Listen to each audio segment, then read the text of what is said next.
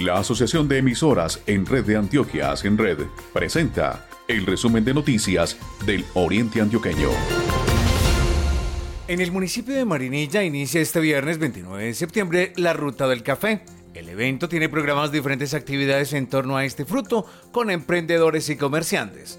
Lady Rivera, secretaria de Desarrollo Económico. Vamos a tener el próximo 29 de septiembre hasta el 8 de octubre, vamos a tener la posibilidad de disfrutar pues como de la de, estos, de estas preparaciones, pero sobre todo el 29 vamos a contar con un espacio en el nuevo Parque de la Familia con emprendedores del café, vamos a tener un concurso muy interesante con baristas profesionales, con los diferentes métodos y filtrados y unas conferencias también que nos va a permitir pues conversar alrededor del café y lo que se construye pues como con esto.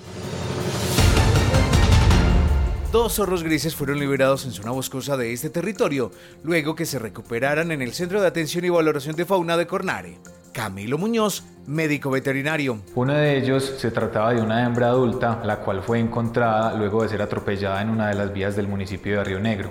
Durante la valoración se evidenció que el paciente presentaba fractura en uno de sus miembros posteriores y en la mandíbula, además de trauma en los tejidos blandos y una leve contusión pulmonar. Dicha recuperación se dio satisfactoriamente. Una vez finalizó eh, este periodo, ya se trasladó a una jaula más amplia donde teníamos albergado otro individuo más joven, el cual había sido encontrado en el municipio de Marinilla sin la presencia de sus padres y por el estado biológico de dicho individuo fue necesaria el traslado a nuestro centro de atención y valoración para finalizar su crianza y su desarrollo.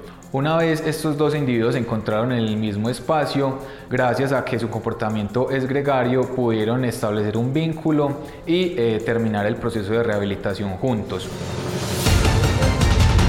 En Sonsón inició el Festival de Teatro Caña Brava. El evento reúne a 47 agrupaciones artísticas del territorio, de Bogotá y el país Argentina. Alex Nichols, de la Dirección de Cultura. Hay funciones en la mañana, a las 11 de la mañana, funciones especializadas pues como para público escolar, pero también tenemos funciones en la tarde y en la noche. A las 7 pm estamos dando pues como la, la apertura a nuestro espacio que es el Teatro Itaré las funciones no tienen costo realmente, pero sugerimos un tema de un aporte voluntario. O sea, la entrada es una entrada libre, pero con aporte voluntario. También un poco como para motivar eh, al público y a nuestros espectadores, para concientizar también como sobre el valor que finalmente tiene que tener pues también estos espacios, espacios artísticos. Buen martes, los invitamos a escuchar las noticias del territorio en www.acenred.com. Soy Héctor Ena.